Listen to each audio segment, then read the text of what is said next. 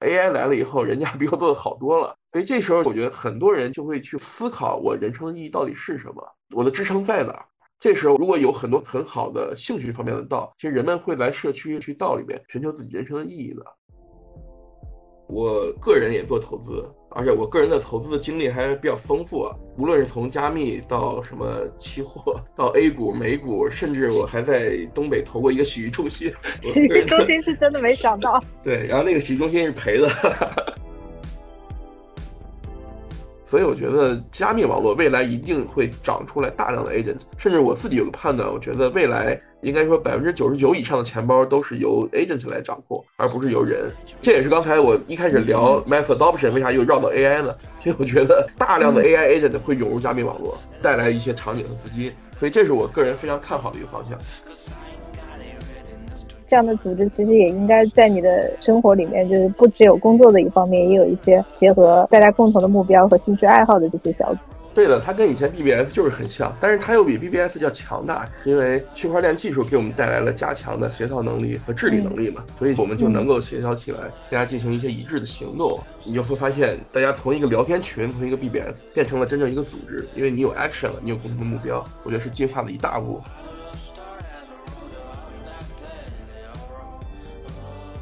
欢迎收听 Web3 Brand，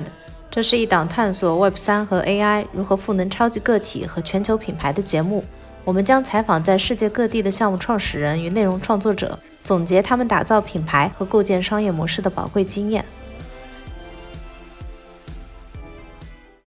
首先介绍一下我们这节目啊，Day One Global 播客，其实起这个名字是希望知道这种全球化时代的超级个体如何生活和成长。尤其是借助现在的新科技，包括 Web3 和 AI，知道超哥也很长时间了，但其实一直没有特别深入的交流过。然后刚好看到超哥最近写了好几篇文章，如何通过投资道来投资 AI。也知道超哥其实挺早就接触 Crypto 了，所以我们比较好奇，就是超哥作为一个接触 Crypto 多年的个人，是如何来持续学习的？第二，怎么来接触投资？以什么样的方式参与过投资？为什么组建了道来投资？就我和 Ruby 都应该算这种非技术类职业，但是在 Crypto 里面其实还需要懂很多技术的，所以我们想跟超哥聊聊，对这种非技术参与者有哪些建议？很高兴今天做客这边，也感谢 Star 和 Ruby 的邀请啊！我其实也一直关注你们俩很久了，尤其是去年你们其实输出了很多关于 Web 三和消费结合的文章，这也是我个人特别感兴趣的点。二位输出的那些东西，我也都大多的读过，所以今天很高兴有机会咱们一起交流。我个人简单的 介绍一下背景吧，我确实是进加密圈的比较早，是二零一三年。当时是最早那时候还没有什么区块链的概念嘛，就是比特币。因为我自己是做技术工作的，其实我也没有那么懂技术啊，我只是说做技术管理和技术业务相关的工作。但是反正还是跟技术相关嘛，所以对于新的这些事物还是比较敏感的。在二零一三年的时候就接触到比特币这么一个概念，就觉得哎，好像还蛮好玩的，就进来研究了研究。但是当时呢，其实对这个东西的理解还非常浅。也就看了看，做了一点点的投资，并没有真正的很深入的对这个行业有整体的一个理解和研究。然后很快，我正好是牛市的顶峰进来的，很快就崩盘了，在山顶被套了很久啊。到了二零一五一六年的时候，其实国内有一波，因为当时是英国的《经济学人》杂志把区块链这个概念单独拎了出来。当时我记得十一月发了一个头版文章，叫 “Trust Machine”，信任的机器。这个当时的影响力还是非常大的，所以当时很快，To B 这个领域里面，大家就有点 formal 了，就觉得哇，又一个新技术出来了，继大数据、云计算之之后，又有一个新东西，我们可能要跟一下。那有一段时间，无论是金融机构还是 IT 相关的这些机构，都很跟这个概念，所以我们又把二零一六年叫做区块链元年啊。那这个区块链元年每年都是元年，到现在其实 mass adoption 也没有真正发生，也有点扯远了。总之，就在二零一六年的时候，其实有一大波 to B 的公司关注区块链这个概念，并且试图去做一些场景上的尝试。当时其实我也算其中之一，因为那时候我自己在负责一个事业部，这个事业部也有相关的一些技术的预言，包括我们希望用新的技术结合到客户的场景去提供一些有价值的服务。所以那年我投入了几个人做相关的研究，越研究呢，就越觉得，哎，这事儿还是挺靠谱的。所以从我个人来说呢，到二零一六年就觉得哇，我对区块链以及加密这个领域里面，我对它的信心以及对它的理解就更深了。同时呢，我也开始去追加自己在这个领域的投入，无论时间的投入还是资金的投入。因为那时候非常早嘛，所以当时的所有资金的投入放到现在，其实回报都非常好。到了二零一七年的时候，当时就按捺不住自己热情了，就觉得我可能投入资金还不够啊。这个东西既然这么有前景，是不是能进来耍一耍，在这个行业里面真正做些事儿？所以当时就和一些朋友，我们一块儿去做了一个区块链钱包。到现在，这个区块链钱包的运营成绩都还不错。但是做了几年呢，我稍微有一点厌倦。一方面是合规这个事情总是压在华人团队头上的这么一个阴影吧。尽管说我们一直是没有发过币啊，但是其实你这个业务就要沾边，其实还是有很多可能说不清道明的地方。所以当时是有一些 concern 啊。再加上就是做了那么多年钱包呢，其实我确实是有一点厌倦。为什么厌倦？就是因为我之前做过很多年的 to B 的服务，其实内心我是非常的希望加密技术能够作为一一个真正的底层技术，在大规模场景里面得到应用的。因为我过去做了十多年 IT，其实我应该说目睹了这些，比如说大数据、云计算，从一开始一个概念，每个人都在谈论它，但实际上没有人懂它，到后面慢慢的真正进入业务场景里面。它嵌入到这里面，为这样一个生态发挥作用。其实我是经历过的，所以我内心肯定也是非常希望加密这个领域也能够经历这样一个过程吧。但是呢，我做钱包，钱包其实是离市场非常近的一个入口的位置啊，接着无数的公链、无数的项目方、DeFi 啊什么的。另外一端呢，其实是接着无数的用户，所以其实两边我们都投入了大量时间去沟通去聊。但是非常遗憾啊，无论是很多的项目方，还是很多的用户，其实大家都不是奔着加密技术有用而来的，而是奔着说我通过这个东西能赚钱。我觉得初期有泡沫很正常嘛，但是如果说你十年二十年一直这样，这个行业肯定是有问题的。所以从那个时候开始，我就希望能够去看看有哪些场景是真正能够带来加密技术的 mass adoption。这也是后来为什么我开始去把一些专注投入到这个，包括道领域里面，包括 Web 三加消费，也包括现在 AI 和 Web 三的结合，其实都是跟这样的一个思考和这一个主线相关的。对我刚才想问超哥，就是你现在会觉得大家觉得来 Crypto 要找有用场景的人，这个比例和你当时一六一七年的时候有显著增加吗？没有，是这样，一六一七年来找场景的，实际上。他不是来公链找，他是去那时候有几个名字嘛，一个叫联盟链，一个叫私有链，其实是有很多的弊端的这些需求方以及技术提供方来去做这个事情。现在这个生态依然在嘛，也有一些不错的公司跑出来。我觉得在 B 端，在用这些 permission 的 blocking 方案去给大家做一些场景也是成立的，不能说这个东西没有任何价值，对吧？就像局域网肯定也有它自己的一些应用场景是没有问题的，只是说魅力其实是在公链嘛，是在真正无许可的这样一个安全的加密账本，如何用它这样一个技术来去做很多的创新。那现在当然很多创新都在进行中，但是我们能看到，比如说 DeFi，它虽然 TVL 很高，但实际上真正的用户量没有那么多，对吧？所以现在你刚问我这个问题，我觉得没有很多。当然，品牌方现在其实进来了一些啊。我觉得前两年这苗头还不错，但是现在其实我们能观察到，大家过去做了一些实验，发现好像跟大家想象的也有点不一样。那么 lesson learn 可能也要去总结一下，再回过头来再继续来玩。所以相对来说，我觉得比例啊还是没那么高，但是绝对值肯定是比一六年要高太多了。这个就不在一个量级上。但是这个市场的主要的参与者其实还是在投资或者投机。嗯，理解理解，是因为我其实之前也是在联盟链的环境里面做过一段时间的业务嘛，也是像超哥你刚才说的，会觉得公链 permissionless 的生态会更加有魅力一些，所以也是在二二年的时候加入到 Web 三公链的生态里面来参与一些 NFT 的项目。因为我跟 Star 我们是在二一年加入到整个 Web 三的生态里面开始参与，开始来玩一些这个，主要是从 NFT 进来的。那从我们自己的感觉来说，就是 NFT 确实会比之前的几波更加吸引真正的用户吧，就很多的会有一些跟消费结合的场景。所以我们之前关注这个领域，包括品牌很多的新闻，或者是说 Web 三原生的一些 IP 的孵化，都是我们比较关注的。因为我们也很希望它有真实的消费的用户和真实的有价值的场景。所以其实很早的时候看你写的文章，也会觉得我们在这个观点上，大家都是有一样的期盼的。本身加密领域其实就是一个存在巨大非共识的领域，应该说 Web 三和消费的结合，在加密领域里边又是一个非共识领域，就是大部分加密领域的人实际上也不看好，或者说至少他没有把自己的焦点放在 Web 三和消费的场景的结合。所以这等于是非共识领域的非共识领域，实际上关注的人真的没有很多。去年年初的时候，我当时把基本上就是投这个领域里边比较积极的一些，无论是基金啊还是个人，包括一些项目，我梳理了一遍，能聊到的、能约上的也基本上都聊了一下。聊来聊去，大家其实观点差不太多，自己都很信，但是去跟别人讲呢，很多人其实也不是很信。我觉得这也是挺有意思的一个现象哈，就是在这么有巨大非共识的这样一个领域里边，还存在着各种各样的一些细分的 factor，大家互相还是看不上的。刚好就聊到这里嘛，超超能不能讲一下？那你当初也说进入道或者研究道，其实也是希望去探寻一些这 mass adoption。在这里面的话，能不能讲一下，经过现在比如说可能两三年，就有什么样的收获吗？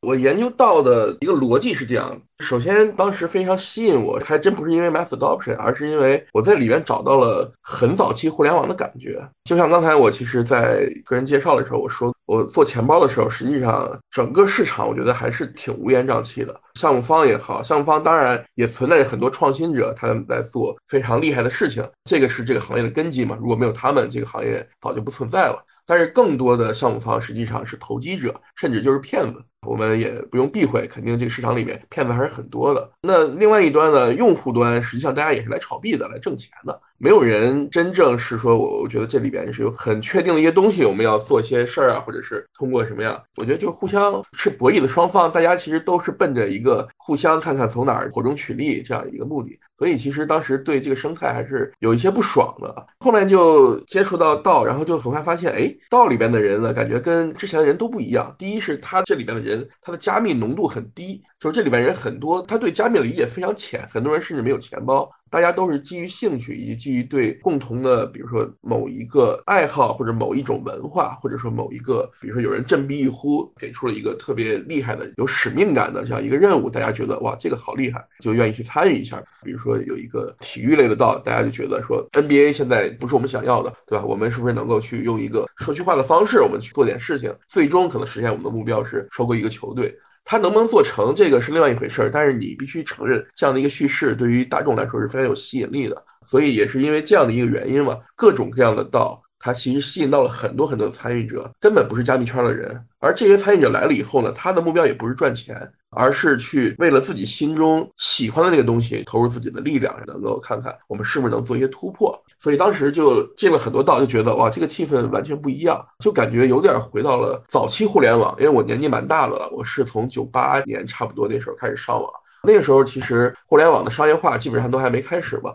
所以那时候你去里面看一些，比如早期的 BBS 论坛，你会发现跟后面道生态非常像。就是那些人在里面，其实没有在聊说哇，我赶紧创个业，我搞一个东西 PMF 融点资，对吧？这三年五年就上市了。那个时候没有人在聊这些东西，大家都是觉得哇，这是一个新的赛博天地，这是可能人类又走了一大步嘛。在畅想将来未来我们能做些什么？所有的人都在聊这些，靠谱不靠谱这是另外一回事儿。但是你就觉得哇，这个非常好，互联网很有趣。但是后面的互联网很商业了以后变得很无趣，其实都走了一个过程。所以当时在道领域里面就觉得哇，它真的跟之前炒币的那个 Alpha Group 什么的就完全不一样。很希望能够跟这些人一起，大家去聊聊天。如果说有一个共同的爱好、共同的一些梦想，我们一块儿去做点什么，不管成还是不成，这个过程我觉得都是非常的珍贵的。因为这样原因嘛，就投入到道领域里面去做了很多事情，也研究了很多道。那么在这个过程中呢，其实就逐渐意识到，加密的 mass adoption，我觉得可能是分很多很多不同的场景都能带来人。那我觉得道肯定是其中一个方向，就是因为它是真的带来了一些，不是因为赚钱，而是因为自己的兴趣爱好、自己的一些对于某些东西的渴望，而希望能够去组成这样一个群体，大家共同去追求。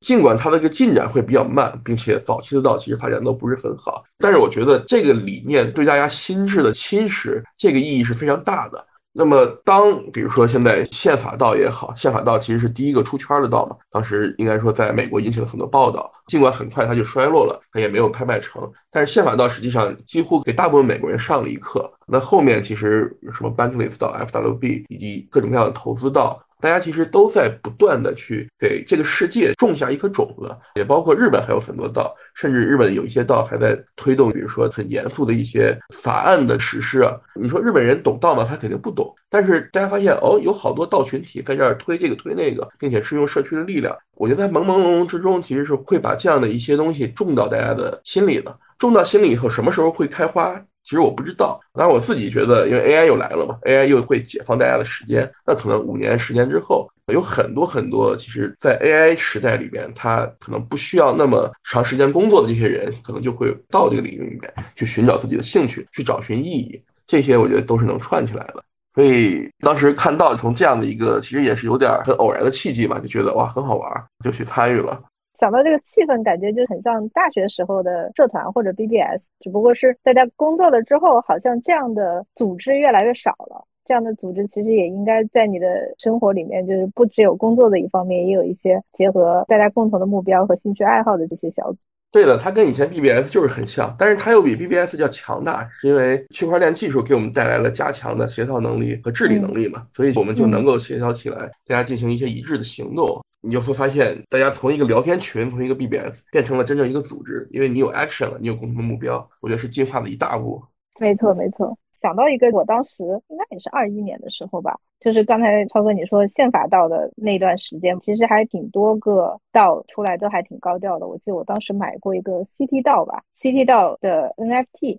那时候他们就是想要在好像在怀俄明州去买一块土地，因为好像说怀俄明州的那个道是合法的，然后他们要在那边买一块土地。然后是说那个土地之后可以用作大家去盖房子啊、娱乐的场景场所，然后把里面的一些收益或者是说居住权用这个 NFT 来代表。我记得我当时还买过这个 NFT，但是我时间有限的关系，所以一直都没有特别深度的去参与过一个岛。对飞机道还是蛮有名的，我当年也买过它的 M T，。它最早其实它这个道当时启动好久了，一直就卖不动，因为本身道这个概念。群众的接受度就没有很高，再加上它的 M T 实际上卖的很贵，因为它真的涉及到这个土地的采购嘛，所以当时就用了很久，也没卖出去多少。后来是 Vitalik 写了一篇文章，就 echo 到他们，所以大家就冲过来 follow 了。大概几天时间吧，就把他剩余的那些全部买掉了。所以他后面因为卖的不错嘛，财库里边还有蛮多钱的。当然我也没有特别深度的去关注啊，就知道他们确实收购了两块地，然后在做一些事情。到现在还挺活跃的，因为之前我去社区里看过，所以有几个人要竞选他的 council 什么的，就找着我，经常没事就 follow 我说那个又要竞选了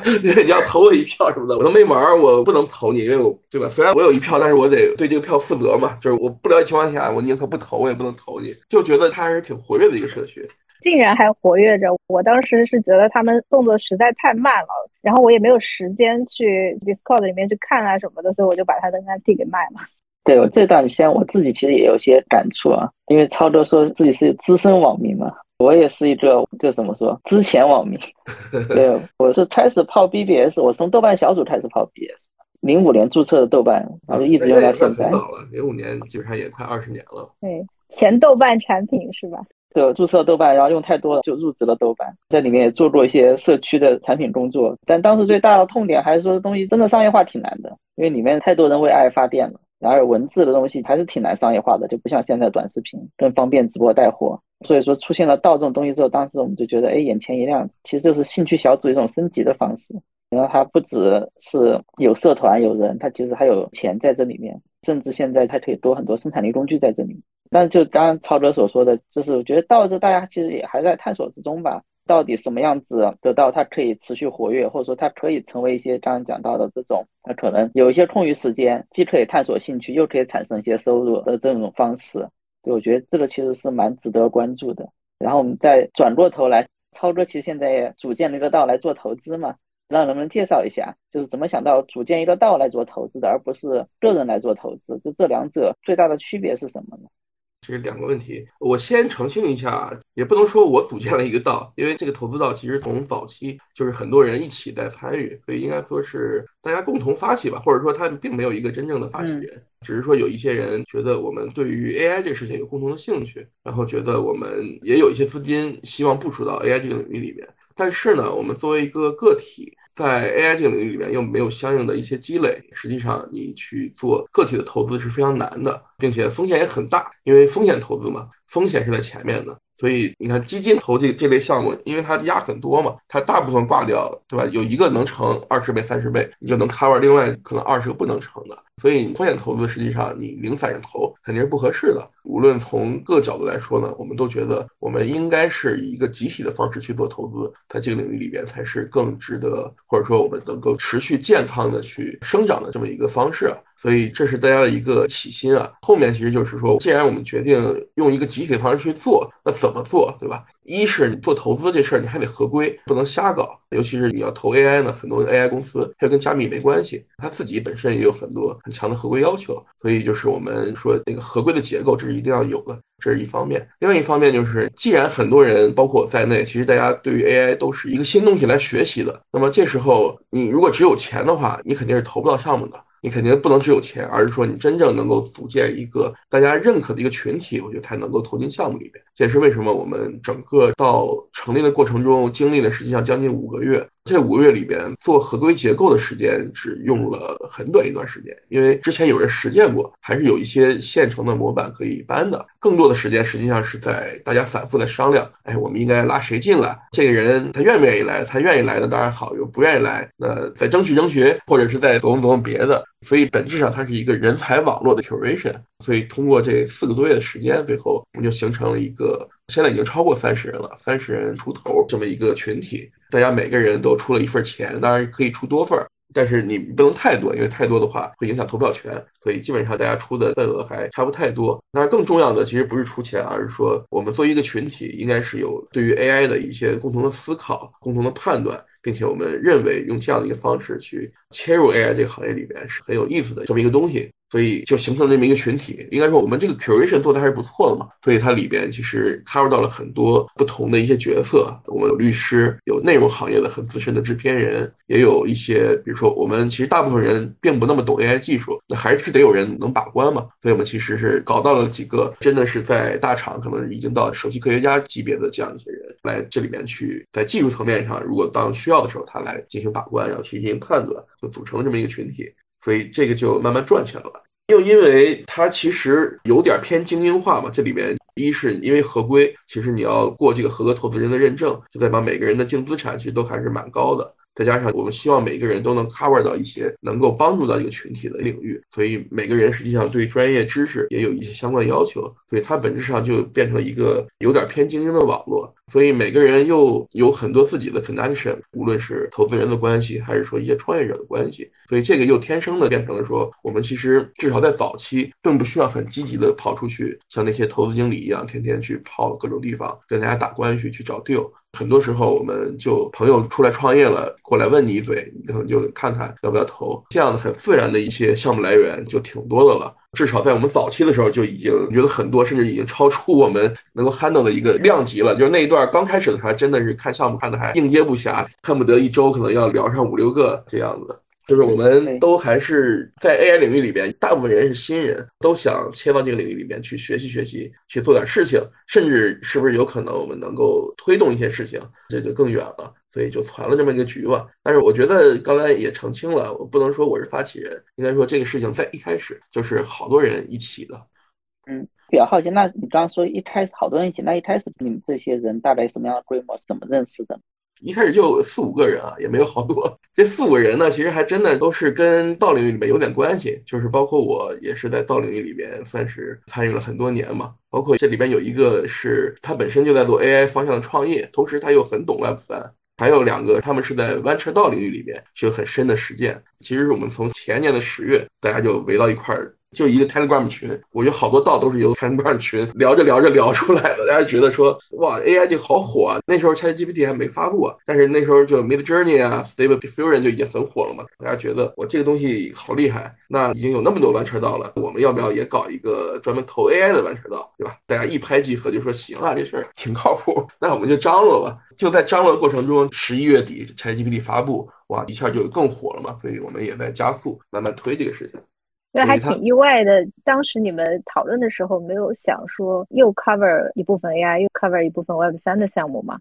当时讨论的时候就是这么想的，只不过执行的时候，我们真正投了一年，还是把主要精力放到了纯 AI 项目上面。一方面是因为我们既然是在这个新领域里面学习嘛，我们还是希望能够在 AI 领域里面进行更多的探索和学习。另外就是在早期的时候，很多 Web 三加加密的项目呢，看不太懂，有些呢就是基本面很少，是吧？所以大家不是很倾向于投。再加上我们这个集体的背景，并不都是加密项目的这些创业者或者是投资人，有很多是来自传统背景。对于他们来说，让他们接受一个特别虚无缥缈的 Web 三加 AI 的叙事的这么一个项目的话，其实是很难接受的。其实我也是听了你之前的很多期播客嘛，也了解你，因为你之前应该深度参与过好几个道，像 Friends with Benefit、FWB，就还有 Bankless，还有 C Club。所以就是现在，如果你组建这个道，然后大家一起来做 AI 的投资的话，之前的那些道你还有时间参与吗？还是你现在就是百分之百的精力就在现有的这个道上？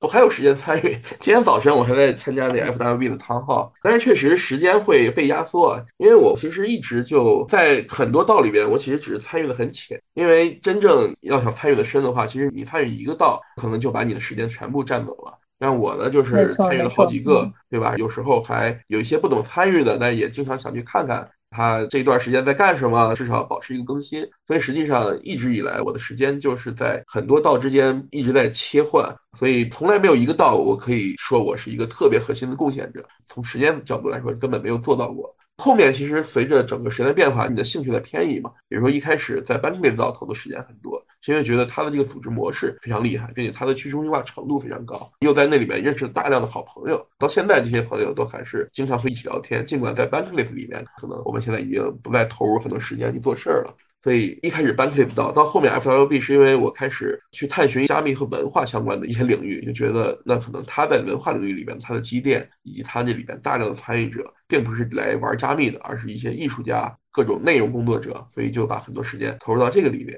包括 C Club，那是因为我个人其实还是偏商业的一个背景嘛，所以我一直是对孵化、对这些投资是很感兴趣的，所以也是一直在这些领域里面有所参与一些吧。但实际上我参与的特别杂，还有大家一块做博物馆的 curation 的道。包括那 Air 道，Air 道是大家在做垂直起降的航空器。我虽然参与不进去啊，因为太专业了，但是我还是正经跟着。有几个月我跟着开会，还是没少开，因为他开会时间比较友好，基本上都是亚洲时区能参与的时间，所以就特别杂。到现在呢，也还是有一部分精力在不同的道里面。当然，FWB 是我参与的最深的，是因为确实也在那里面有大量的好朋友。然后他的一些尝试的模式，在我看来是不管能不能成功吧，都是非常有借鉴和参考价值的。所以我也希望能够长期的在这里边去学习。嗯，那你现在基本上所有的精力都是投入在道的参与上，或者是说在道的看项目的投资上吗？没有哎，我在道上的精力，我觉得能占百分之五十吧。但是今年如果说算上在 AI 投资道里面投入精力，可能要超过百分之五十。就是过去如果说不涉及投资方面的，可能在道里边就是各个道玩一玩，看一看，学点东西。但是还是有很多时间在跟踪。比如加密行业是怎么样在跟踪？比如说有一些文化领域，甚至有一些领域跟加密没关系，然后我也不打算投资或做事儿，但是仅仅是因为个人兴趣，也希望去看一看，都是有的。因为问这个问题，就是会觉得在 Web 三里面，感觉所有的东西要研究都很花时间，都是时间黑洞，所以也想比较跟你请教或者了解一下你的时间分配或者是时间管理上有没有什么窍门，或者你有什么这么多年试下来比较好的一些安排的方式。我的窍门就是心态放平和一点，不要跟自己过不去。有些跟不动的就别跟了。我觉得我不能算一个很努力的，因为年纪在这边，精力跟不上啊。再加上就是我有两个孩子，我还是希望能够把很多时间用来照顾家庭。所以我确实没有像一些刚入行的年轻人一样特别拼。有些跟不动的呢，要么你能接受这个现实，你就是不能所有东西都跟动。有一些呢，比如说又跟不动又觉得非常有价值的呢，你像今年我其实除了个人作为投资，我还做了几个基金的 LP，就是那些领域，我觉得这些基金他们能够去拿到更好的项目，他们有更好的研究能力，那我就把一部分资金部署给他们，你专业你就来搞就好了，对吧？那块我就放弃了。除了可能很基本的东西，我要看一看，我知道，对吧？别人跟我聊个什么事儿，我不能说连那词儿都不知道。但是毫无疑问，你是没有办法做到每一个领域里面你都研究的特别透，这是不可能的。所以我觉得就是跟自己和解吧。这个我觉得我在这方面能力还是很强的。事实躺一躺，对吧？那我再接着，因为其实我们自己对投资并不是特别懂啊。其实听我们播客的很多听众可能也不算特别了解。那曹总，能不能再讲一下道投资和传统这种机构投资，你觉得最大的区别以及优劣势是什么？好的，好的。你这么一说，我突然想起来，刚才你的那个问题，我只回答了一半，对吧？刚才还有一个问题是个人投资和那个，对吧？这三个我就一块回答吧。对对对对对。你看，就是我其实是横跨三个领域嘛，我个人也做投资，而且我个人的投资的经历还比较丰富啊。无论是从加密到什么期货，到 A 股、美股，甚至我还在东北投过一个洗浴中心。洗浴中心是真的没想到。对，然后那个洗浴中心是赔的。我还投过一个朋友做的跨境电商，就是瞎投啊，投过很多东西，因为我觉得我自己就是喜欢折腾嘛，所以投资经历还是很丰富的。然后现在我又在参与，还算是很深度的参与这样一个投资道，然后大家一块儿去投 AI。那我自己虽然没有做过职业的投资人，但是我其实有很多很多的投资人的朋友，也包括我自己作为一些基金的 LP，其实也能够相对深入的了解到他们的工作。先说个人投资吧，个人投资就是我这么多年投下来，我的感觉就是我强烈不建议大家做过多的个人投资，尤其是个人投一级市场，这我觉得是风险非常大的。因为风险投资嘛，就是风险肯定是排在第一位的，剩下才是收益，对吧？先要能承担风险，你才有机会去获取收益。如果说你就投了三个项目，然后你钱就没了，三个项目大概率全挂，对吧？VC 领域里面投仨项目，三项全死，这是太正常不过一个事情了。所以我觉得，就是个人，你说你买买那个什么基金，买些股票，买一些稳的大盘股，这个我觉得都还好。但是一级市场投资，我是强烈不建议个人做。我个人其实也非常非常少做。我自己有时候会投一级市场，我是基于什么样一个逻辑的？要么就是说这样一个投资，我认为它会给我带来很多的资源价值，能够让我去打开一个新的领域。我觉得这样的一个价值对我来说是很有意义的。那这时候可能这笔投资哪怕最后没有成功，我觉得我也算落了一些东西，对吧？这是一种逻辑。还有一种逻辑 其实很简单，就是投人嘛。也投资大部分 VC 都在说什么，投资就是投人，确实是这样。所以我如果个人做一些一级投资的话，如果不考虑比如说它带来的资源价值，我其实也是主要看人，并且我会看这个人他会不会一直创业，因为人创业失败的概率还是很大的嘛。但是有一些人他可能失败一次，他受打击以后，他去上班去了，他去找了一个地方当高管就不回来了。有的人呢，就是他可能比如天生就一天班没上过，他这辈子生出来就是要创业的，不管失败多少次，他一定要创成一次，对那无非是成功的大还是小吧。所以这样的人，其实如果说我觉得这人不错，能力又很不错的话，他如果要做这个赛道，我也很喜欢，我就有时候会压住。就我觉得没关系，现在哪怕你说这事儿很不靠谱，我明知道他会挂，你现在找我张口，我也愿意支持你。你这次挂了没关系，你下次创业你来找我，我还给你钱。我给你三次钱，我觉得你不成一次吗？对吧？你应该能成一次，那就全回来了。我觉得个人其实还是基于这样的一些逻辑去做一些个人的一级市场投资吧。但总的来说，过去这么多年，我觉得一级市场投资确实还是非常非常专业的一个领域。个人还是不建议过多的做这方面的事情。当然也没那么多机会啊，也很难遇到一些相关的机会能够去找到你。道和机构投资有什么区别？它从那个投资的模式来说，其实差不多。无非就是说，大家看项目，然后一块儿放钱，赚了以后就给大家分呗，有回报。从这个角度来说，道投资也是一个投资实体，VC 也是一个投资实体，PE 也是，这是没区别的。只是说，在它的运作模式上，比如说基金的模式是说，我一堆 LP 出钱不干活，因为我觉得 GP 团队更专业，所以我把钱给你，你来帮我管这个钱，你来投项目，最后赚了钱的出资方我拿大头，你也能分一些，这是一个传统投资基金的逻辑嘛。那道的逻辑一般来说，大家是觉得不需要有 GP，因为我们其实就是奔着想来这里边去闯一闯。来玩的，对吧？那就是我们自己希望有更多的参与感，一部分是为了投资回报，一部分是为了学习和乐趣来参与这个事情。从这个角度来说，它就有蛮大的区别的。嗯，我觉得讲挺清楚的，还是比较深入浅出。现在作为的小白，还是眼前比较有形象感。再继续问一下，那刚刚讲到说，你们开始从四五个人这么一个 Telegram 群，到现在三十个人，你的成员是怎么不断的被吸纳进来的呢？以及说你们吸纳成员的标准会是什么样子呢？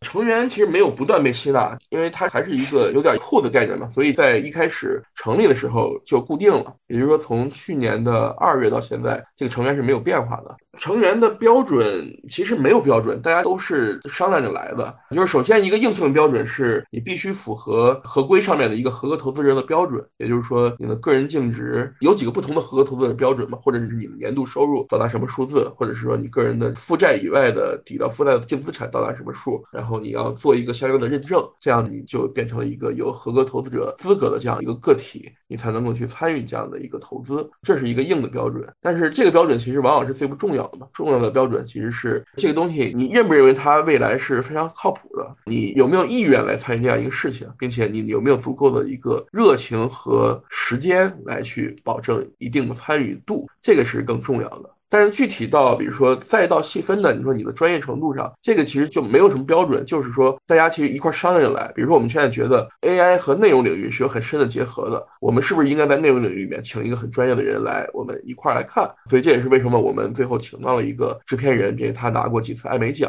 算是一个很专业的这么一个制片人了，因为是个邀请制嘛，所以这就没有什么特定的标准了。这个实际上在道领域里面是一个很有意思的话题啊。这本质上，我个人认为啊，就是所有的道都是一个人员的 curation，只是有些 curation 是一个很显性的过程。比如说在这样一个投资道，我们就是一个一个去商量、去邀请这么一个 curate 的过程。那比如说在 FWB 里边，因为他对自己的调性、对自己的文化是有要求的，大概是什么样的人能进来，他其实是有自己的一套审核流程。就是你如果希望加入 FWB，你可能要填自己的申请，申请以后还会有一个委员会，对这个委员会是二十五个人，我曾经也是其中之一啊。然后大家一块儿去投票，觉得这个人是不是他跟我们的这个风格能够匹配上，而不是说过来可能大家不愿意玩到一起。这也是一个很显性的 curation 过程。那比如说 Bankless 道，Bankless 道它没有 curation 过程，就是谁都能参与，只要你有 token，你就可以默认，比如说持有多少 token 就是成员，甚至你没有 token 都很欢迎你，只要你愿意来参与去做贡献。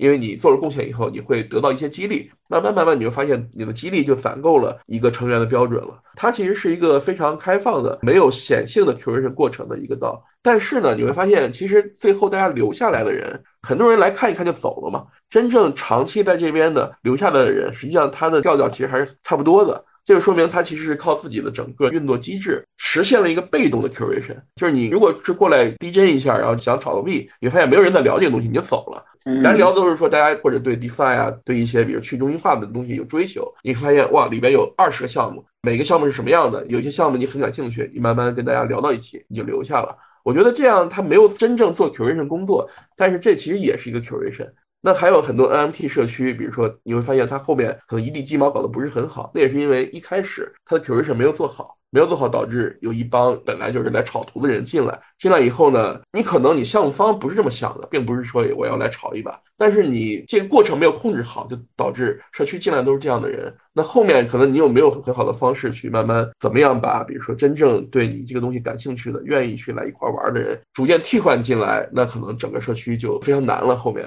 对，特别同意，特别同意。往往就是一开始设立的标准，然后增长的比较慢的社区，其实长期来说会比较健康、可持续一些。我比较好奇的一个点就是，比如说大家一起来谈资源，或者是去找项目嘛，到后面的话会怎么去看待大家？就是在这样的投资道里面，怎么去看待大家的贡献呢？就比如说有一些人他可能总是能够拿到一些 deal，但是有些人他只是说被动的参与了分享收益，但是他可能也没有做太多的这种滴滴的工作，也没有拉来一些新的好的 deal。这种情况你们会怎么看待呢？这个情况我觉得还挺普遍的，但是我们并不觉得这是个问题。这是因为其实，在邀请的时候，大家已经对过频道了。我记得屏风老师说过，确认过眼神儿，对吧？你是对的人。因为邀请进来的，尽管可能有些人不熟，但是整体来说，这个还是一个应该说是个熟人网络。就比如说，我可能不认识那另外三十个人的所有，但是我本来可能就认识其中十五个。那另外一个人可能也本来认识其中十五个，这个本身就是一个高度互信的群体，所以大家其实是有一个非常强的基础信任在这边的，这是一个前提啊。我觉得这也是到能运营好的一个很重要的方面。但是确实有人，比如他就是工作忙，他可能没有那么多时间特别活跃，这肯定是有的。包括我自己有时候忙起来，我可能也有几周在里面就基本上没怎么说话，这也是有过的。也有些人，比如说我们有几个他本身就在硅谷，并且他在 AI 领域里边，他的人脉和他自己的 inside 本来就非常好，毫无疑问他们就拿到了更多的 deal，这也是有的。当然，我们自己我们内心大家都有一杆秤嘛，都觉得他们做的很多贡献，我们肯定是要认可。大家也会比如说赞扬一下什么的，当然也没有别的额外的一些，比如说激励什么的。但是我们其实前一段还真的有一个什么事儿，我们去讨论过这个事情。讨论其实结论我觉得还是非常好的，就是大家就觉得我们其实是一个高度互信的群体。那么大家都有自己的状况，每个人其实都是用业余时间来参与。你其实不合适，也不应该去对这个东西做量化的衡量，去判断谁可能贡献多，谁可能贡献少。可能有的人他一年都没说话，但是有可能他第二年第一天带来一个 deal，这一个 deal 可能就让你有一个百倍的收益，这是有可能的。有些人可能他没有时间，也有很多人，像我是在 Discord 里面非常活跃，但是我们有几个人在 Discord 里面从来不说话。但是每次 weekly meeting 他一定参加，这其实也是，就是每个人都有自己的特点。还有的人就是他 weekly meeting 可能也不说话，但是每次都能问出特别辣的问题，然后把那个创始人 challenge 的死去活来。其实每个人都是不一样的，所以我觉得大家还是非常喜欢彼此这样一个群体，然后也并不认为说我们一定每个人，比如我拿了一个 deal，那你也得拿一个，你不拿今年我就觉得你活没干，不会这样。你既然是这么邀请来的。那比如说拿艾美奖的兄弟，你不用拿掉，那就是未来有你这个人在，我就一定能拿到很多 AI 加内容相关的项目了，对不对？嗯，大家各自发挥好自己的专业度跟优势，然后有一个互相信赖的基础。对，基础还是说大家其实是互相信赖的嘛，互相信赖，互相认可。这个时候其实并不会很计较这些事情。哎，我比较好奇啊，那这个道里面是华人为主吗？还是说其实比较国际化？比较国际化，只有我一个华人。那你的比如区域分布会是什么样子呢？我们大概是接近一半的人是在湾区，剩下的那接近一半的人呢，有一半是在美国东部，另外一半是在欧洲。比如说在欧洲里面又以伦敦比较多，伦敦那一个地方应该就有四五个。然后亚洲只有我一个人。哦，哇塞，亚洲的唯一代表。对，亚洲只有我一个，只有我一个中国人嘛。竟然没有这些像新加坡啊、日本那种，我本来还在想可能会有一些。他们也不怎么玩到，日本人也玩到，但是他日本人是在日本那个圈子里面玩，他没有融到国际到这个领域里面，所以也是因为这个原因嘛。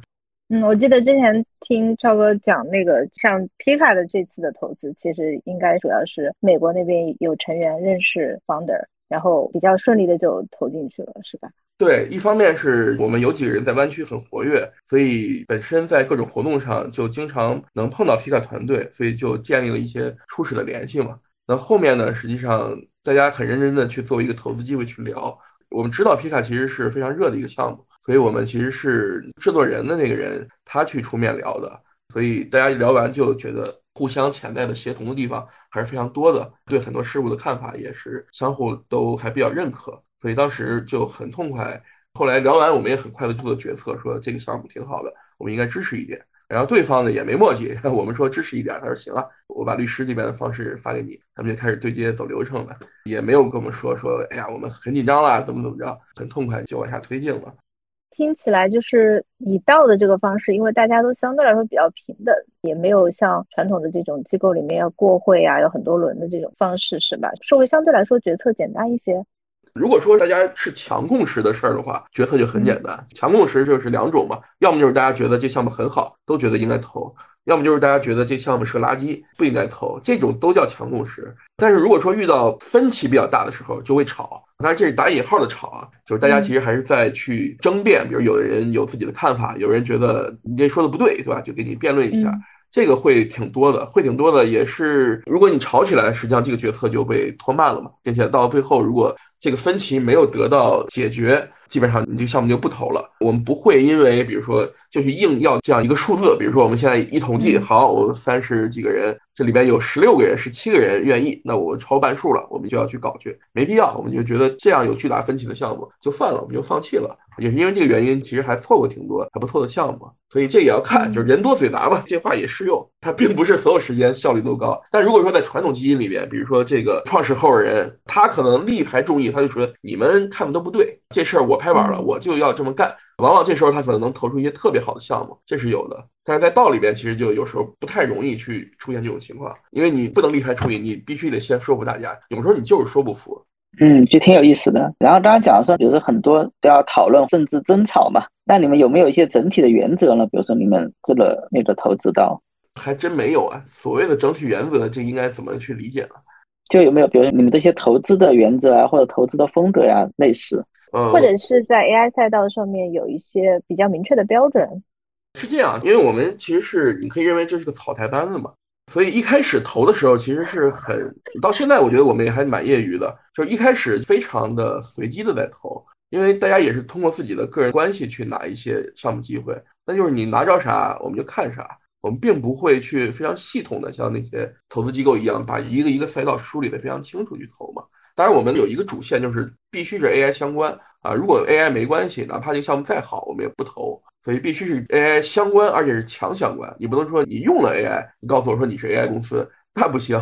你一定是说在业务场景里面有特别深的一个，哪怕你做不到 AI native，但是也有很深的一个整合，我们才认为是 AI 项目。所以这是目前为止唯一的一个大原则。那一开始投的时候，当然就是稀里糊涂的，对吧？来一个就看一个，看了就觉得不错，就大家去聊一聊，看看要不要去支持一点。投了到现在其实也一年了嘛，这时候大家就觉得说，我们通过这一年去测试市场的水温，大家自己在学习，自己开始有了一些投资逻辑上面的判断，就是我们可能更倾向于投哪类的项目，以及如果我们倾向于这个方向。我们应该怎么去把这个方向整个梳理一遍？梳理完了以后，我们可能以一个更系统的方式，看看这里面有哪些机会，我们怎么去 reach out 这些机会，或者说我们希望通过人脉网络能找到这些人，也包括未来，比如说我们如果看到一个什么事情，我们觉得这个东西非常靠谱，但是暂时还没有人在做。那是不是我们会通过一些输出，会通过一些发声，去试图引领一下市场？因为你引领了市场，如果有人看到他又认可的话，他可能会说：哇，这个东西不错，我可能要在这儿做点事儿。那当他开始做的时候，他第一个想到的肯定是要找你聊一聊，说你们要不要支持我一点？这个也是未来会做的。但是具体到每一个项目上面，这个其实没有很具体的一个固定标准。比如说这创始人，比如说这哥仨。股份怎么分的，我就不投，或者说这哥们儿之前创业失败过一次，我就不投，没有这样的标准，其实都是 case by case 去聊的。嗯，理解了。所以就是边做，大家边讨论，然后形成一些阶段性的这种共识，就是都在成长嘛，也是希望通过这个事情学习成长。从过去一年，其实还是有挺多收获的。既然成长了，再回过头来看去年二月是怎么投项目的，就觉得，哎，当时这么投就太蠢了，对吧？我们可能要改一改。那其实就沿着这个也想知道一下，就是在看 AI 或者是 AI 和 Web 三结合的一些领域，去年一年下来会有哪一些，就是你自己可能比较确信的一些方向，或者是说之前看好的一些东西完全不靠谱的地方。这个太大了，因为 AI 领域也是一个巨大的领域，里边其实有特别特别多细分的一些 factor 嘛。然后 AI 加 Web 三实际上几乎跟每一个细分赛道其实都或多或少有结合的点，所以我就无法这么系统的回答这个问题嘛。我就说一下我们自己现在比较看好的几个方向啊。AI 加 Web 三如果结合起来的话，我个人非常看好的是跟 agent 相关的一个方向，因为我觉得任何在做 agent 创业的人，我觉得他都能够想到。加密网络对于 agent 来说是过于友好的一个环境，你不放在加密网络里面，放到哪儿呢？你放到这个现实的一些环境里面，它没有数字身份，它各种受限，它也没有一个更加开放的环境去实现很多的互操作性，这是不对的。所以我觉得加密网络未来一定会长出来大量的 agent，甚至我自己有个判断，我觉得未来应该说百分之九十九以上的钱包都是由 agent 来掌控，而不是由人。这也是刚才我一开始聊 mass adoption 为啥又绕到 AI 呢？所以我觉得大量的 AI agent 会涌入加密网络，带来一些场景和资金，所以这是我个人非常看好的一个方向。我觉得他们过来可能是用闪电网络，可能是跑到以太坊 Layer Two，也可能是会有一些新的创新的公链出来，就专门来服务这些 AI agent，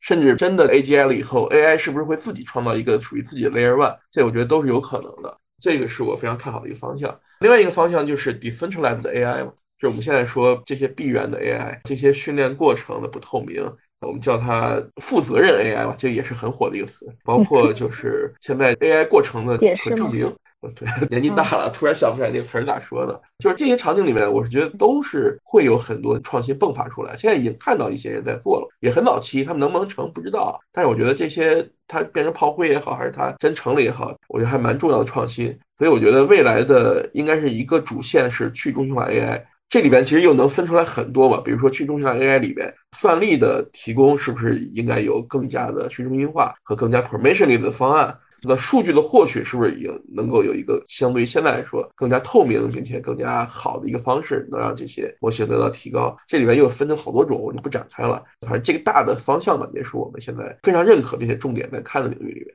哎，曹主任能讲一讲，那投资这么一年，你们觉得最有意思的一个项目是什么呢？那个项目现在还没披露啊。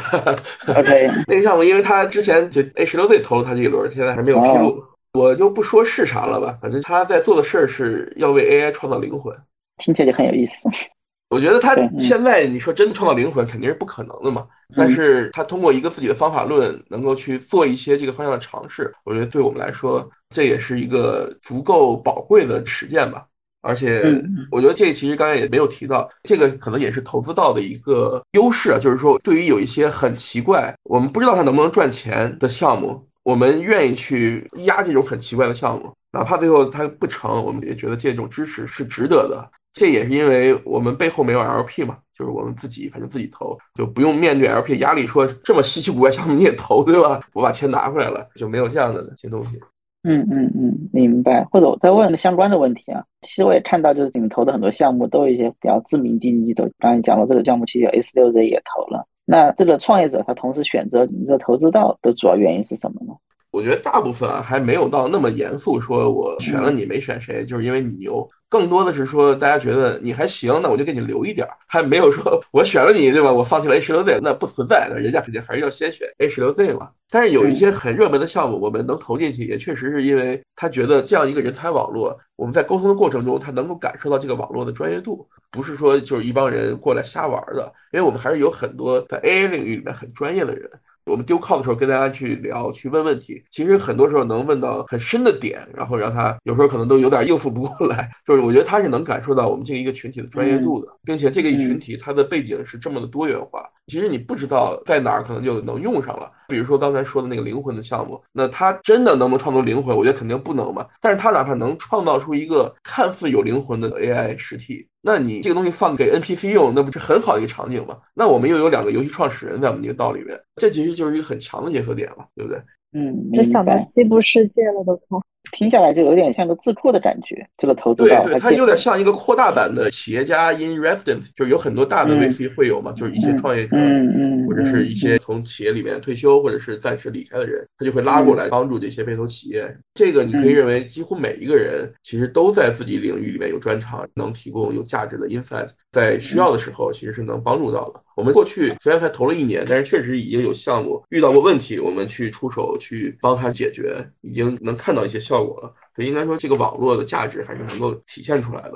嗯，明白。那你们作为投资到有机会，比如说加入别人董事会吗？有机会，但是我们投的太小了。你投的太小，你就加不进去。所以它跟你是不是投资到是没关系的，它主要跟你投多少有关系。嗯，因为问刚刚两个问题，是因为我自己之前也创过业，我们就是股东也不少。到后面我们其实选择一对股东还是比较慎重的，因为就是你股东太多了，不说别的吧，你很多时候签署文件就很麻烦，你要每边都签署一遍，扯一扯，很多时间就过去了。特别是有些股东那种机构股东特别慢。第二就是你如果进了董事会，那每次开会啊什么的，你要形成决议，也需要对方的同意。所以刚才也在问，作为一个刚刚讲的投资大家，如果有这种智库的作用，同时你如果又比较 flexible 一点，其实也不会说一定要进入董事会啊之类的。我觉得这其实对创始人也是非常好的多元化的一个补充。嗯，你就算进董事会吧，你也肯定是一个人进嘛，一个人作为代表，也不可能说几十个人到那儿吵起来了，那就乱了。目前来说，因为是我们投资额度相对来说都不大，投资额度不大的话，你是拿不到董事会席位的。但未来，比如说有一些项目，可能我们觉得这个东西我们真的很看好，就要压重注，甚至是有一些项目，它在早期我们立了它这一轮，如果说立了的话，那基本上是要进董事会的。其实就是看这个东西可能跟哪个成员相对更相关嘛，可能我们就会指派一个代表作为代表去参与了。嗯嗯，然后有的问题我还想再延伸一下，刚刚超队讲到，就是你从前年吧开始成立，然后到现在其实一年多了，那你回过头去看，你觉得这是做一个投资到你自己或者这个道最大的收获是什么？或者说有什么事情你再重新做的话，你觉得会做得更好一些？你这个问题还把我问住了，我也没觉得是做了一个什么事儿哇，可以总结一下说有巨大的收获。因为这个收获其实是在每一天的嘛。就是我认识了很多很多 AI 领域的创业者，无论是海外的还是国内的。然后我们也跟着这些创业者，我们投的也好，或者只是朋友也好，学习到了很多。我们自己的碰撞，每天的观点碰撞，其实也都非常有价值。所以我觉得它是一个持续性的，而且是比较愉快的这么一个过程，并且这中间的成长其实非常多。但是你说问我最有价值的是啥？这个一时我还真是没有办法用一个很量化的东西去总结。回过头来，如果说你问我在一年多前，如果重新来一遍，我有什么可以做得更好的地方？我也觉得我也做不到。本身我觉得我们现在还是做的挺好的，当然有很多遗憾，但是我觉得遗憾本来就是投资的一部分嘛。你再来一遍，你也会有很多遗憾。红杉也天天做过很多各种各样的项目，对吧？这都很正常。所以回过头来，这个是架空的一个问题啊。回过头来，我觉得其实也没啥额外的能做的了。唯一的就是说，我觉得我们几乎所有的人对于市场周期的判断都没有认为这个周期会这么快来。但是它就来了，比如我自己个人可能之前要觉得二四年市场情绪它会比较好，甚至是可能得二四年下半年。但事实上，它二三年的 Q 四这整个情绪就非常高涨。所以你部署资金的节奏，你是跟着你自己对于市场判断相关的嘛？既然你的判断是它二四年来，它二三年来了，那就代表你的资金部署其实是没有跟得上这个节奏。这个回过头来看，可能是一个。但是你让我重新来一遍，我也不知道它二三年会来，对吧？那今年呢？今年会认为说，咱们在今年 AI 的这个投资或者是项目，还是会像去年一样这么火爆吗？你会怎么看今年的这个环境？我觉得会。刚才其实我更多的说的是一个加密的周期，因为我们也一部分资金要投加密嘛。从 AI 这个领域来说，去年一年实际上一整年都还挺火的。虽然说也有很多项目拿不到钱，是因为 AI 创业的供给端也非常充足。就是有很多很多人愿意来创业。从投资这个角度来说呢，因为我们看的项目是以欧美的为主，欧美的这些资金其实都还挺敢压住的，就是他看清看不清，先投了再说。大家手里边就是流动性还可以，跟这个国内有点不一样，因为国内的很多基金啊，包括整个领域也都聊过很多。因为这两年整个环境并不是很好嘛，包括 LP 那边拿钱也不好拿，所以其实很多人很多基金看的多，投的少，再加上应用层的一些逻辑。大家现在觉觉得可能护城河不够高啊，各种各样的原因。国内实际上投的不是很踊跃，海外呢是另外一回事儿。海外就是行不行，反正先压了再说，所以就感觉稀里糊涂的，大家也没少投，包括我们自己也是这样。然后二四年，我觉得还是会这样的。其实大家还是在进步。今年复盘说二三年热了一年，但是真正落地的东西有多少呢？好像没多少。你回过头看，好像确实是这样。但是如果你深入看每一个项目，你去看皮卡这一年的进步，尽管它现在生成的视频效果还是没有办法直接进生产环境，但是它在过去一年的进步是巨大的。你看那些 Mid Journey，它现在 V 六，它其实也有巨大的进步。你再去看很多没有被暴露在公众之内的这些项目，比如说我们投的一个做 Autonomous Agent 的项目，他昨天发了一个视频，他已经能实现一个长期的 Planning，他能够实现大概五百步的步骤不丢 Content。你说如果一个 Agent 能够连续执行五百步动作的话，它其实已经能够完成非常复杂的工作了。这一切其实都是在没有公众感知的情况下，在这一年大家堆出来的嘛。所以二四年还是很看好，二五年我觉得可能真的这个世界就变了。再问一个我们也很感兴趣的问题啊，一个是对于个人，因为超哥一直研究 Web 3，然后现在也在研究 AI 嘛。那对于个人来说，你觉得 Web 3和 AI 对你日常有什么特别大的影响吗？特别是像 AI，因为 Web 3超哥已经接触很久了嘛。那 AI 这一年，你觉得对你日常生活有什么样的影响，或者说对你的比如说工作效率啊，或者其他方面有没有特别大的改善？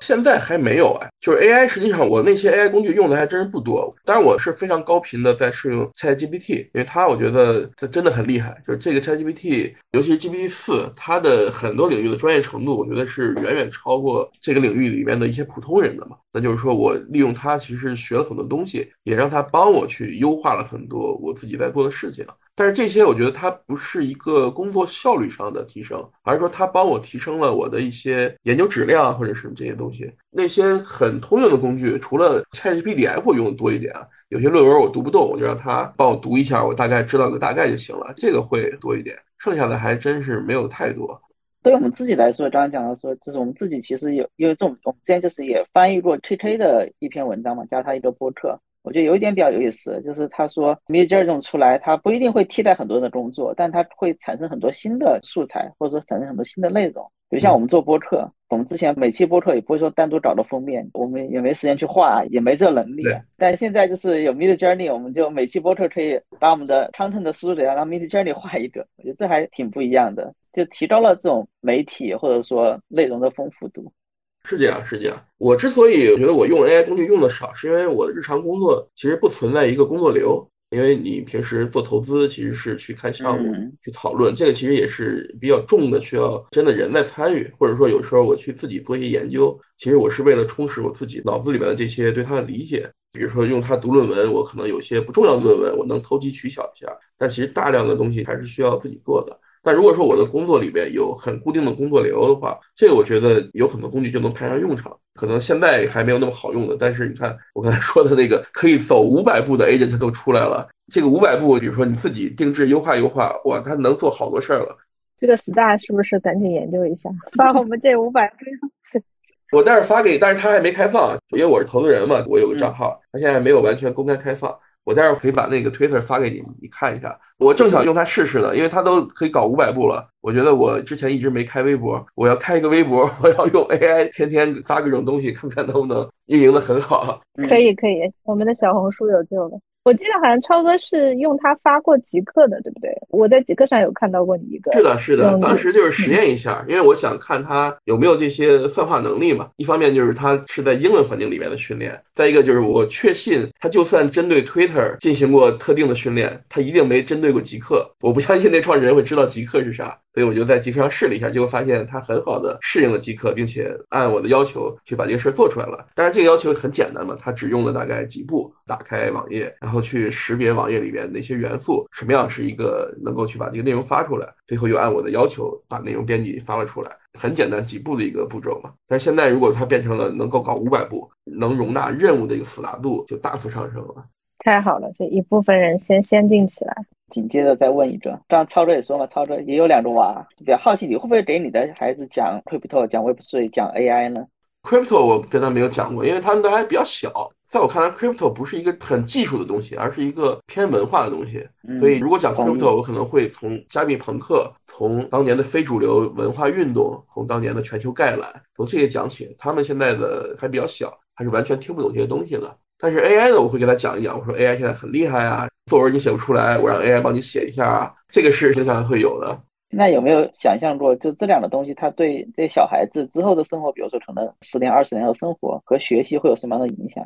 我现在判断不出来到底会变成什么样子，但我觉得影响肯定是巨大的。就是你看我们过去的价值观，比如说我们三个小孩，有一个人学习特别好，有一个人呢长得特别好，还有一个人可能身体特别好。那我们如果去判断谁更有出息，我觉得大部分人会认为学习好的人更有出息，对吧？然后到底是身体好的人排第二，还是长得好排第二？这可能不同的人有不同的一些判断，但是大概率，我觉得百分之可能八九十的人会认为学习好的人是最厉害的。以后还是不是这样的，我不知道。我觉得整个社会的底层逻辑，很多东西都会发生巨大的变化。我个人其实最近一直在看一些身心灵相关的产业吧，也不能说是相关的东西，因为我不太理解这个东西。之前什么禅修啊啥的，接触的比较少。最近在看一些这样的东西，是因为我觉得，当这个社会变了以后呢，我觉得人们会失去意义的。这我觉得是未来大概率会发生的一个事情。比如说，我们现在努力工作是为了什么呢？当然是为了让我家人能够得到更好的生活，我有足够的收入，我能够有尊严、有质量的生活。我们不用讲那些高大上的，对吧？我要为全世界做贡献，我要什么什么东西？就是你能让自己过得更好，让家人过得更好，这就是人生的意义。我觉得这没有毛病，对吧？尽管这个看起来目光很短浅。那么在这个以外呢，还有很多人，比如他认为他每天的工作，我确实认识很多这样的人，就是他觉得自己真的在为这个世界做贡献，他觉得他做的这个事情本身是有意义的，这样的人也非常多。但是我们回过头来会发现，AI 可能用你百分之十的时间就做了你百分之三千的活儿，这个大概率未来几年就会发生嘛。当这一天来的时候，很多人就会崩溃。他可能不是整个就崩溃那感觉，就是说你至少在这块的自己给自己的一个意义上的支撑就会崩塌。就是我原来认为我做这些事儿那么有意义，后来发现没那么有意义，对吧？AI 来了以后，人家比我做的好多了。所以这时候我觉得很多人就会去思考我人生的意义到底是什么，我的支撑在哪？这时候我觉得其实包括身心灵，也包括道也是啊，就是如果有很多很好的兴趣方面的道，其实人们会来社区去道里面寻求自己人生的意义的。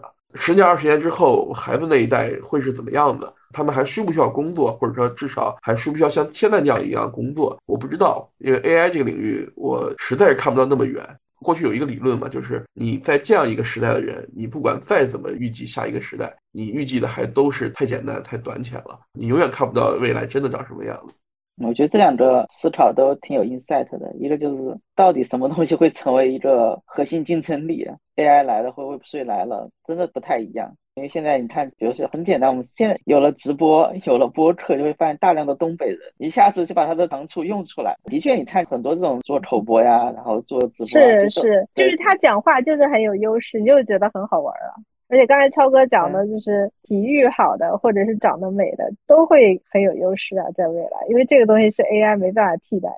是的，第二个，就第二点，我倒是之前没有想到的。的确是这种，真的十年、二十年后，假设人们都不需要工作了，可能都是机器人在干活了，那到底人干啥呢？或者有可能被 AI 奴役了，也有可能。这的确是人都是要找意义的嘛，有了意义，他才能成为这个世界或者社会的一份子。其实我觉得这个事儿在历史上发生过，比如说当年我们从狩猎时代进化到农业时代。尽管大家还是很辛苦，但是比起狩猎、采摘这种有一顿没一顿的生产力的进化，实际上已经让很多很多人有了额外的时间。在这种情况下，人类的文明才逐渐被创造出来的吧。所以，当有一天可能 AI 替代我们，然后让我们去有更多的时间来创造文化、去思考意义的时候，我觉得可能人类社会又是一个新的样子，会有很多新的这种艺术形式啊，或者是新的内容被创造出来。最后再问曹卓一个问题：曹卓最近有没有看到特别有趣的书呀，或者文章呀，或者什么事情可以分享一下？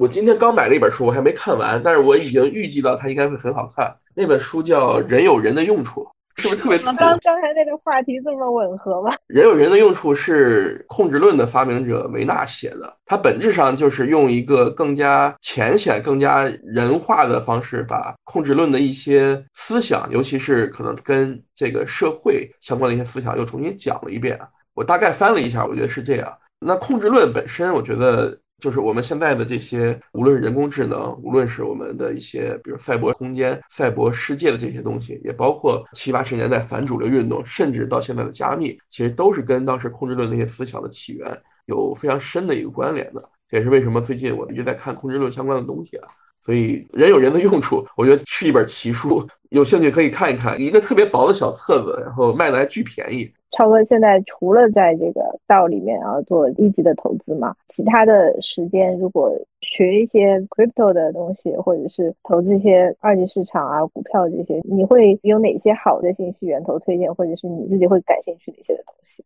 有时候总还是按捺不住内心的悸动，有时候会去觉得有什么项目不错，token 已经流通了，去冲一冲。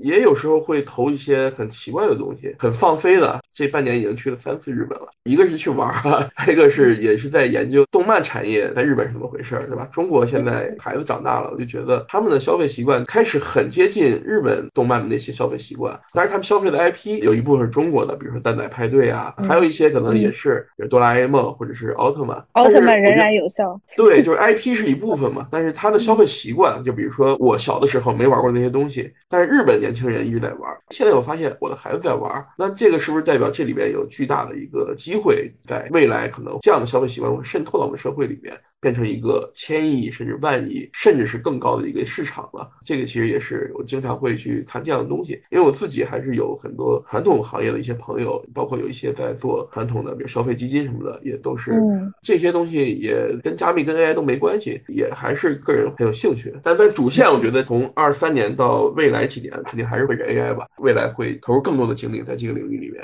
超哥这种状态是我们非常羡慕的。今天是真的非常感谢超哥的时间。我们对道包括 AI 这个领域都有了很多新的一些认识吧，然后也感谢超哥跟我们分享过自己的实践，非常感谢超哥的时间。对，非常感谢超哥，也谢谢二位，今天聊得很开心，感谢邀请。